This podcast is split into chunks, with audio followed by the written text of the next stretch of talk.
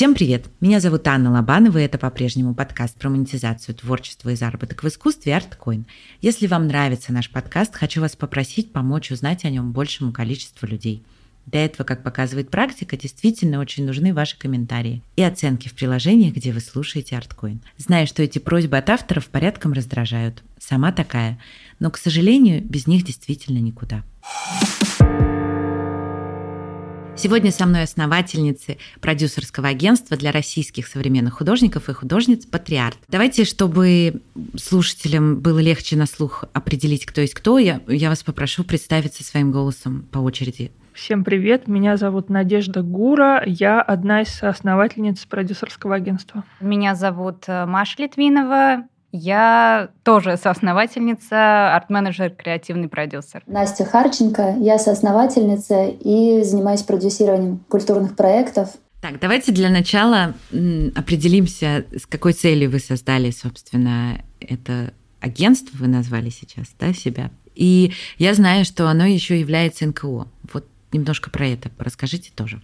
Я, пожалуй, начну рассказывать эту историю. Мы встретились все вместе а, в ГЦСИ с коллегами. Это был далекий 2016 или 2017 год. Мы работали вместе над разными проектами делали open колы и увидели в процессе, что самая уязвимая группа во всем этом процессе — это художники. Во-первых, потому что часто они оказываются совершенно беспомощными, когда нужно подать заявку на open call, оформить соответствующие свои документы, когда нужно рассказать о себе, презентовать свои идеи. И у нас была идея открыть сначала что-то вроде продюсерского центра при ГЦСИ, но тогда там были какие-то подковерные игры, смены власти, и мы не сумели это воплотить э, внутри институции. И решили потом, когда возник э, шанс, уже гораздо позже, в 2020 году, Сделали это вместе в качестве эксперимента, потому что уже появился соответствующий опыт. Я после ГЦСИ пошла работать к Владимиру Овчаренко и поработала и в аукционном доме, и в галерее, и на ярмарке современного искусства. Увидела, как изнутри действуют все эти коммерческие форматы, увидела, как действует э, грантовая система внутри госинституций, увидела, как художники чувствуют себя внутри каждой из систем, внутри арт-школ, потому что я параллельно еще училась в ИПСИ, Институт проблем современного искусства. Вот, и мы в какой-то момент встретились снова и решили попробовать сделать это, потому что нам по-прежнему было это интересно, но мы понимали, что это будет такой э, Э, филантропский скорее проект, потому что у нас нет, не было никакого бизнес-плана, за этим у нас было некоторое представление, так как мы работали раньше с культурными фондами, начиная от э, про Гельвеции, заканчивая э, British Council. Мы понимали, как можно добыть гранты, но в этот же примерно год, когда мы сделали это агентство, было опасно брать гранты от зарубежных организаций. Вот. И поэтому мы стали консультировать художников э, лично, сначала на безвозмездной основе, потом это переросло в другие форматы, мы стали читать лекции, мы стали продюсировать проекты и так далее. Вот наша маленькая история. А, я добавлю, ну, может быть, некоторые слушатели не знакомы с аббревиатурой ГЦИ, вообще это Государственный центр современного искусства. Сейчас он входит в Пушкинский музей, я работала как креативный продюсер на разных мероприятиях, не только в России, так как э, училась э, в Австралии и Китае. Я тоже, как и Настя, видела, что когда я продюсировала разные выставки, конференции, фестивали, многие художники и художницы обращались с таким вопросом, как найти деньги на там, свою деятельность, как э, подать правильно документы на open колы в арт-резиденции. И так как внутри институции мы уже понимали все процессы, мы решили вот организовать такую, по сути, нишевую инициативу, независимую. Мы были в таком этапе своей э, жизни, когда хотели немного отодвинуться от э, институционального давления и решили объединиться и вот до сих пор мы, несмотря на все сложности, пытаемся развивать наш маленький, но гордый проект. Я добавлю, отвечая на поставленный вами вопрос, что цель, как мне кажется, если коротко ее сформулировать, нам хотелось поработать самостоятельно, без институциональных рамок, посмотреть, что мы можем сделать как самоорганизация. А если говорить э, о том, почему НКО, э, просто у НКО, как у формы юридического лица, чуть больше возможностей в этом поле. Например, мы могли бы быть ИП, но ИП не имеет права работать с грантами, а НКО имеют. Для нас это было принципиально важно. Вы, мне кажется, очень точно заметили, что художникам очень сложно заниматься самопродвижением, самопродюсированием и вообще вопросом финансов. Я, собственно, поэтому и создала когда-то тоже этот подкаст, и мне кажется, это такая больная очень тема.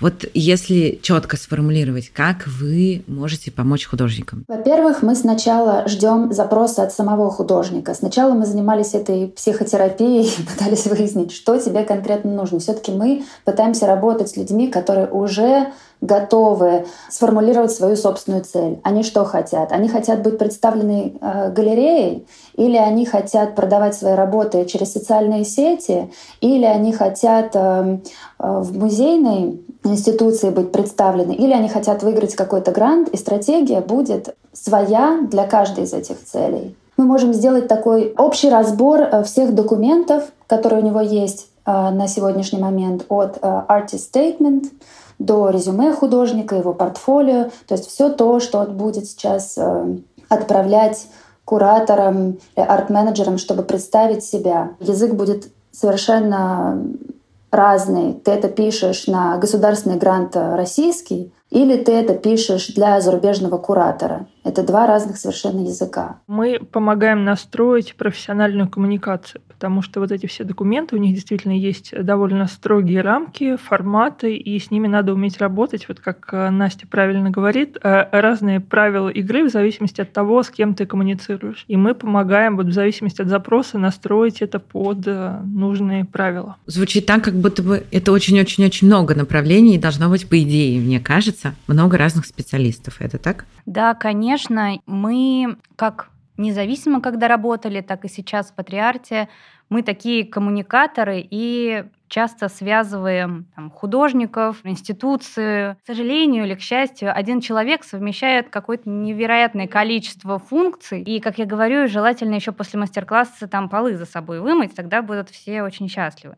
Поэтому, да, требует многих специалистов, но мы работаем втроем и иногда связываемся с ну, другими специалистами в арт-сфере. Если можно, я добавлю, у меня давно существует э, такая мысль, такое мнение, что в арт-сфере позволить себе одну профессиональную идентичность – это роскошь. Большинство совмещает несколько профессиональных идентичностей, и это э, сложно, но это реальность вот сегодняшнего дня. Но опять же, как мы все понимаем, нельзя быть суперспециалистом во всем. И люди творческие обычно не очень хорошо владеют э, вопросами продаж, вопросами маркетинга, да, и какими-то такими вещами. Значит ли это, исходя из вашего ответа, что самостоятельно творец существовать не может и сам себя продвигать в том числе? Конечно, он может. И предполагается, что он должен это уметь. Но вот расскажу про свой опыт а, обучения в ИПСИ. Это старейшая школа современного искусства в России. И у нас там был блок а, посвященный как раз написанию по зарубежным стандартам а, CV, artist statement, там, вплоть до elevator speech, то есть та короткая речь, которую ты произносишь на вечеринке куратору, чтобы напомнить о себе, рассказать о себе. И просто видя э, на этом коротком блоке, как художники теряются, умнейшие люди, которые знают все философские концепции на свете, которые прекрасные визионеры, но как они теряются, когда нужно говорить о себе, рассказывать о своей практике. То есть мы ни в коем случае не говорим, что мы какой-то необходимый элемент. Мы работаем только с входящими запросами. А, мы только пришли один раз к одной художнице, потому что у нас возникла идея партнерства ее с одной организацией. И мы бы очень хотели, чтобы художникам не нужно, не нужно было бы такое звено, чтобы они были достаточно смелы, чтобы рассказывать о своей практике. И вот если мы говорим о зарубежном образовании, той же Великобритании или в США, там уже в начальной школе вот этот навык презентации и самопрезентации он настолько важен, как и любой другой предмет.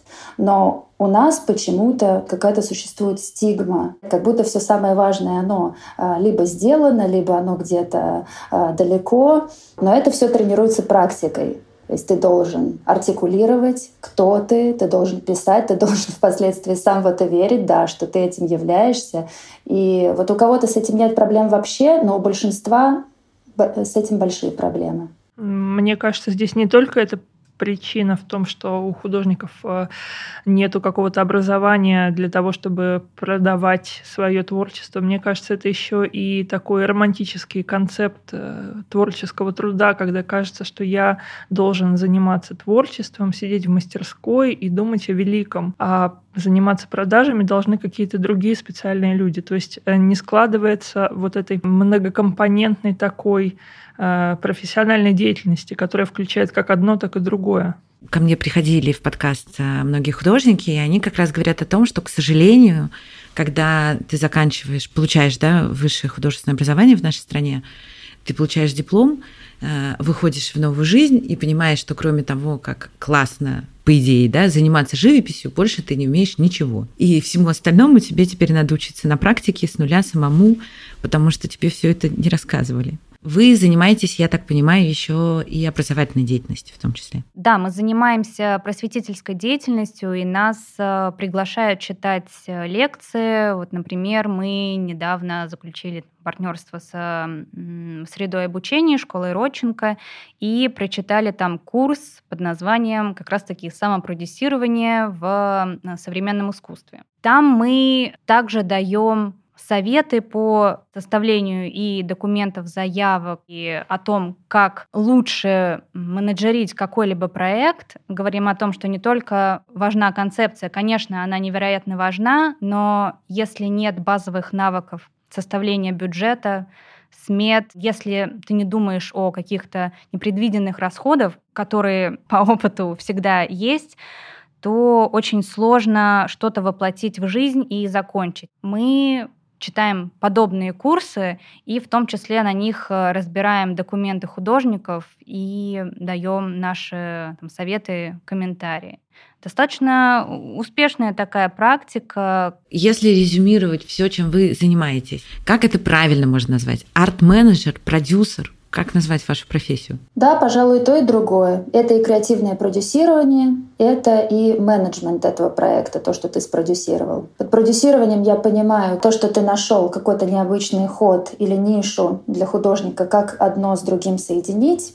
То есть, предположим, наш кейс э, с Растаном Тавасиевым, он пришел к нам с совершенно сумасшедшим проектом про космос, но ему не хватало научной базы для всего того, что он делает. И мы помогли ему заключить партнерство со Сколково и с их научным центром, то, что он бок о бок работал в лаборатории и, с, и по Zoom регулярно созванивался с ученым, который был в его доступе из-за этого заключенного партнерства. То есть вот это а, была э, на уровне идеи наша продюсерская часть, и дальше на уровне менеджмента мы э, этот проект вели, и заключительной его частью стала выставка из э, и реализованная брошюра, где соединилась как раз научная часть и художественная. Каким выводом они пришли вдвоем? В связи с тем, что, как мы поняли, две основных проблемы – это вопрос коммуникации и вопрос продаж, да, то какие советы вы бы дали художникам, которых нет по какой-то причине возможности к вам обратиться? О, у меня есть один прекрасный совет. Давайте я начну. Э, первый совет – это думать про э, точку зрения твоего партнера. То есть, если ты понимаешь, что ты что-то не можешь сделать один, тебе нужен кто-то. Выставочная площадка, спонсор и так далее, и так далее. И задача не в том, чтобы он полюбил тебя, а в том подумать, что ты можешь предложить ему, что делает он и что ему может быть интересно от тебя. Вот с этого вопроса начинается продуктивное сотрудничество. Найти свою нишу, посмотреть, в какой нише будет тебе наиболее комфортно, как ты себя видишь, и э, уже от этого отталкиваться. Выстраивать долгосрочные дружеские отношения с партнером. И чтобы это сделать, ваши ценности должны быть одинаковыми. Это очень важно, думать об этом прям в самом-самом начале. А Когда мы говорим про вопрос оценки работы, как это происходит? Эту цену какую-то изначальную назначает художник или его менеджер, или э, исходя из э, изучения рынка, как это вообще происходит? Это, естественно, основано на многих факторах, нет такой единой какой-то шкалы. Это зависит и от места обучения художника, сколько лет он уже на рынке, какая у него выставочная история, кто его до этого представлял, представлен ли он какой-то галереей уже, либо он а, развивается сам. Потом, естественно, как это вписывается все в рынок. Ты не можешь э, делать старт с какой-то неимоверной суммы. И ты не можешь э, продать одному человеку такую работу за допустим, 3000 евро, а второму человеку за 10 тысяч евро. Так это не работает. Ты должен сохранять э, честность и прозрачность в своем ценообразовании, и она должна расти постепенно вместе с развитием твоей карьеры. А, ну, я бы сказала, что ценообразование, вот эта логика и оценка проекта партнерами это не одинаковые вещи. Тут разные подводные камни, и об этом надо говорить отдельно. Я, кстати, даже не подумала про, про этот аспект. Так или иначе, вот в сегодняшнем нашем разговоре очень много раз звучит такое понятие, как арт-рынок. Вот если говорить про него, это все же, насколько я понимаю, индустрия целая, если говорить про ее правила, вы можете нам рассказать? Есть два таких э, корреспондирующих между собой понятия арт-рынок и арт-сфера. Они во многом похожи, но не идентичны. Вот можем поговорить для начала про разницу этих двух сущностей. Ну, условно, рынок — это про продажи произведений искусства, так очень грубо, а арт-сфера — это про произведение любых проектов в области культуры и искусства. Вот давайте остановимся на таких определениях. Получается, что в арт-сферу входит любой вид искусства. Если у вас нету какой-то фиги в кармане, если вы что-то такое сложное, специальное, необычное не подразумеваете, то скорее да. Я бы отделяла от этого все-таки кино, я бы отделяла от этого театр, то, с чем мы работаем. Это скорее перформанс, чем театральные действия. Театр — это совершенно другая сфера. Все равно иногда они прям по касательной идут. И кроме того, будет, э, будут как-то расходиться и иногда соединяться арт-сферы там, классического искусства и современного искусства. Это тоже разные ниши. Это, ну, везде есть свои особенности, об этом тоже надо отдельно говорить. Но просто мы сейчас с вами существуем в такой ситуации, что в России параллельно могут развиваться две арт-сцены. Вот такая более классическая, назовем ее таким словом, и современное искусство. Они, у них где-то будут похожие алгоритмы, а где-то очень разные. И алгоритмы, и партнеры, и люди, которые работают в этих же самых различных институциях, ну, там, по собственному опыту. Я работала и в так называемых классических музеях, и в центрах современного искусства. Но если говорить об игроках арт-рынка, кто это может быть? Это галереи, это аукционные дома, это ярмарки современного искусства, которые у нас проходят ежегодно. Вот самый известный из них э, Cosmoscow. У Cosmoscow есть ярмарка «Сателлит», ярмарка молодого искусства «Blazar» тоже игрок арт-рынка российского. Это могут быть индивидуальные арт-дилеры, которые перепродают работы из одной частной коллекции в другую. Это могут быть э, площадки, онлайн-площадки, онлайн-галереи по продаже искусства, как галереи с какой-то своей четкой концепцией, так и такие сборные платформы, например, ArtSample. Они курируют своих художников, или мы можем вспомнить зарубежные площадки Art-Major. Неожиданное название. Может, Major.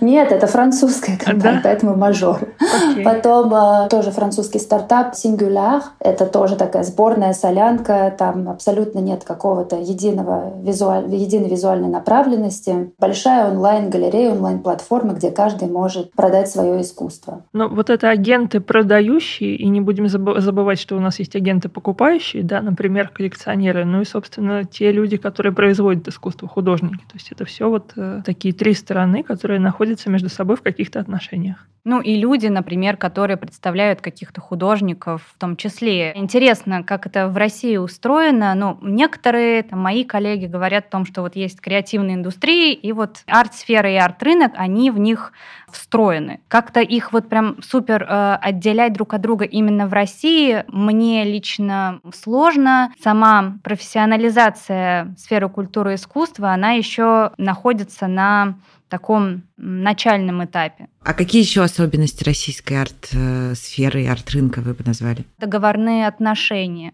Если мы говорим про арт-сферы западноевропейских стран, Австралию, США, то там практически каждое движение, встреча и потенциальное партнерство, даже если оно не денежное, подразумевает какое-либо договорное отношение. И мы в Патриарте пытаемся говорить о профессионализации о том, что договоры необходимо заключать.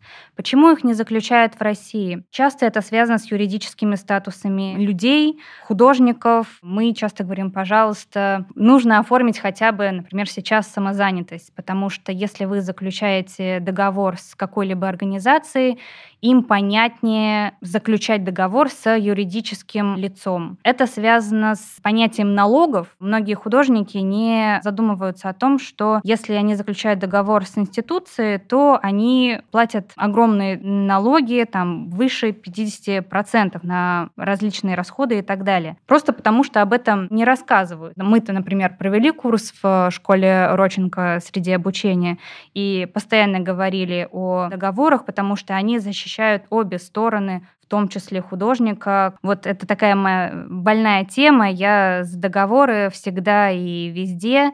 Да, но еще если говорить про особенности российской именно системы, да, она менее развита, соответственно, она менее конкурентная, но в ней меньше денег, в ней меньше профессионализма в том, как это происходит. Допустим, я сейчас э, нахожусь во Франции, работаю здесь последние два года, и как устроена система здесь, если сравнивать ее с российской. Здесь есть бесконечное количество количество ассоциаций а, разного уровня, как самое главное, поддерживающее художников, а, объясняющее им, растолковывающее все их права. А, тут есть специальный статус для художников, который называется артист-автор, артист-автор. То есть ты получаешь этот специальный статус, ты платишь специальный налог. С этим статусом ты можешь по льготной цене снять мастерскую и так далее, и так далее. То есть здесь есть вся инфраструктура. У нас, по идее, эту роль должен выполнять э, Союз художников, но делает ли он что-то подобное? Я не знаю. Здесь все очень прозрачно. Через эту ассоциацию ты можешь э, получить какие-то дополнительные выплаты, ты можешь подать э, на грант или на арт-резиденцию. Там есть бесплатная консультация, бесплатные юридические консультации для художников и так далее. У нас во-первых, элементарно от э, самопрезентации вот, Союза художников на сайте, но это неприветливо выглядит, очень неприветливо и страшно. Лично мне, если бы я была художником, мне бы не хотелось туда ходить, к ним обращаться.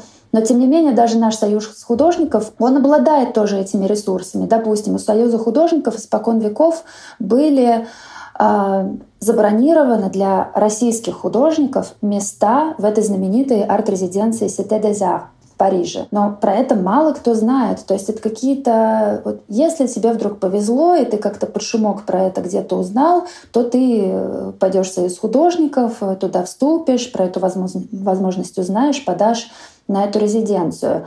Но это все очень непрозрачно, об этом никто не знает. Современные художники тоже не ассоциируют себя с деятельностью Союза художников, потому что там они только рисуют на, плен, на пленерах э, реки вот, и курочек. И они не занимаются концептуальным искусственным продвижением нового искусства. Вот, поэтому вот у нас на уровне системы это пока все не очень работает. Есть много энтузиастов, есть очень много вот как говорил Владимир Овчаренко, у которого я работала, что если ты вообще решил уже в эту сферу идти, в Россию, то ты уже герой. И это так и есть. Значит, ты очень в это влюблен, значит, ты не можешь иначе. Вот, и другой никакой цели нет. Звучит грустно, но мне кажется, в, почти во всех видах искусства в нашей стране есть такие проблемки. Вы сказали, что параллельно две сферой, по сути, арт развивается. Сейчас это прям такой большой вот раздел между ними, действительно? Ну, если мы говорим про российскую арт-сферу, сейчас, конечно же, больше финансирования идет в так называемые классические музеи, если, возможно, в этом был вопрос, Анна, у вас. То есть каким э, образом поддерживаются вот эти разные а, направления. Если мы говорим про гранты, в том числе государственные, ими все равно пользуются, несмотря ни на что. Это одна из немногих возможностей получить финансирование на свой проект. Сейчас сложнее этим заниматься, но, как я вначале говорила, например, Государственный центр современного искусства входит в Пушкинский музей. Сейчас им как-то полегче, потому что они заключили партнерство с гаражом. Но если мы говорим про какие-то независимые проекты, сложности с, именно с финансированием, а это определяет сейчас очень много, если не все. Если можно, я дополню. Я хочу вернуться к вашему изначальному вопросу. Вот мы говорим про то, что а, в арт-сфере есть две такие параллельные прямые, которые почти никогда не, не пересекаются. Мы их назвали классическое и современное искусство. Например, Министерство культуры нам предлагало другую терминологию. Нам предлагали э, утвердить термин современное искусство как любое искусство, которое создается здесь и сейчас нашими современниками, и актуальное это то, которое работает актуальными художественными научными практиками и медиа. Но вот мы можем примерно об этом и говорить, о том, что в России традиционно сильна линия такого образования, э, которая учит тебя работать с классическими медиа, например, с живописью. Да? То есть вот эта линия художественного образования, она сильна, и поэтому в ней много художников, собственно, в этой вот линии и остаются. И есть ветвь другая, которая про э, новые, новейшие, актуальные художественные практики. Вот наверное, можем э, говорить о том, что есть художники, которые работают либо с одной, либо с другой сферы. Иногда они перемешиваются, но в целом э, эти две, скажем, возможности построения художественной карьеры, две линии таких художественных карьер, они часто не встречаются, потому что люди, получившие классическое такое художественное образование, остаются в своей среде, в своем видении прекрасного, и для того, чтобы научиться современному искусству, тебе либо приходится находить возможности получить зарубежные зарубежное образование, либо несколько, очень мало а, мест, где в России этому учат, либо ты самоучка, и как ты к этому приходишь. Ну, то есть вот сфера, а, арт-сфера, она разная и пестрая, и в том числе потому, что образование так устроено. Есть ли возможность у русского художника как-либо проявлять себя за рубежом? Или эти дороги теперь закрыты? Вот я расскажу о своем опыте. Франция оказалась одной из немногих стран, которая очень активно стала выдавать гуманитарные визы художникам из России. И вот здесь есть э, организация э, некоммерческая, через которую государство, собственно, вот реализует эти деньги, выделенные на эти цели, спасение российских и украинских художников, буквально. Организация называется Artist in Exile. Она находится в центре Парижа, и там при входе у тебя встречает табличка, где написано на всех языках э, художников, которых они принимают, что это вход, это мастерские, русский среди этих языков. То есть удивительным образом художники вот во всей, при всей этой политической ситуации оказались первой группой, которые получили от Франции поддержку. То есть они смогли легко получить визу, зная об этой организации, зная об этой системе, легко получить гуманитарную визу с правом на работу. Плюс эта организация помогает им найти здесь первые рабочие контракты или контракты резиденции, либо показать свои работы. Как происходит э, это сейчас во Франции. Я бы не сказала, что здесь закрыты теперь пути для художников. Я не знаю, как здесь покупают русское искусство. Я в разговоре с художниками говорю о том, что если вы получаете вот такую гуманитарную визу, то нужно проверять документы. Возможно, такая виза будет препятствием для возвращения в нынешнюю Россию. Об этом нужно, ну, нужно думать, если у вас э, здесь есть и практика, семья и так далее. Для многих это такое препятствие. Ну да, я вот, кстати, об этом думала. Мне на ум приходят всякие черные э, шутки из черного юмора про то, что все грибы можно есть, но некоторые один раз. А, и потому что сейчас вот это вот сотрудничество с зарубежными партнерами, институциями и т.д., оно перестало быть нейтрально окрашенным. То есть возможность вашего сотрудничества очень сильно зависит от того, как вы относитесь к текущей ситуации. И поэтому действительно возвращение может быть проблемным. Если раньше, если два года назад э, сотрудничество с зарубежными институциями, подача заявки в зарубежную арт-резиденцию это был совершенно нейтральный политический жест, сейчас это немножко по-другому. по одной мысли, которую вам каждый хотелось бы донести до художников, которые нас будут слушать?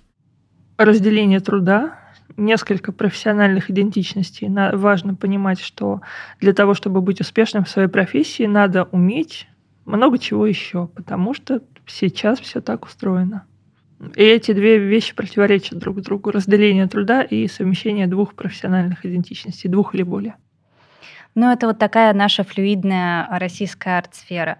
Но да, я согласна с Надей про профессионализацию. Мы всегда об этом говорим и сами стараемся профессионализировать эту сферу как э, можем. Мне кажется, важно уже на начальном этапе своей карьеры думать о том, что ваш труд, дорогие художники, должен быть оплачен. А художественная карьера – это не стихийное бедствие, которое с вами случается. Это запланированный путь. Пожалуйста, думайте об этом, планируйте, и тогда карьера будет складываться. Если вы слушаете этот выпуск на площадке, где нет описания, то его вместе со всеми ссылками я, как всегда, добавлю в наш телеграм-канал. Его легко найти по названию латинскими буквами ArtCoin.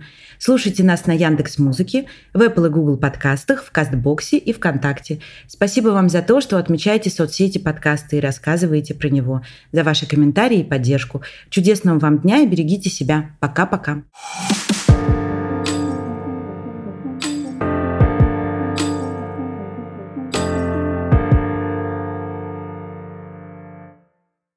Если вы слушаете этот выпуск на площадке, где нет описания, то его вместе со всеми ссылками я, как всегда, добавлю в наш телеграм-канал. Его легко найти по названию латинскими буквами ArtCoin. Слушайте нас на Яндекс Музыке, в Apple и Google подкастах, в Castbox 'е и ВКонтакте. Напоминаю, что у нас есть Бусти, на котором вы можете поддержать проект. Но туда можно заглянуть и просто так, в бесплатном доступе, там много интересного. Ссылка, как и все остальные, в описании этого выпуска. Спасибо вам за то, что отмечаете соцсети подкаста и рассказываете про него, за ваши комментарии и поддержку. Чудесного вам дня и берегите себя. Пока-пока.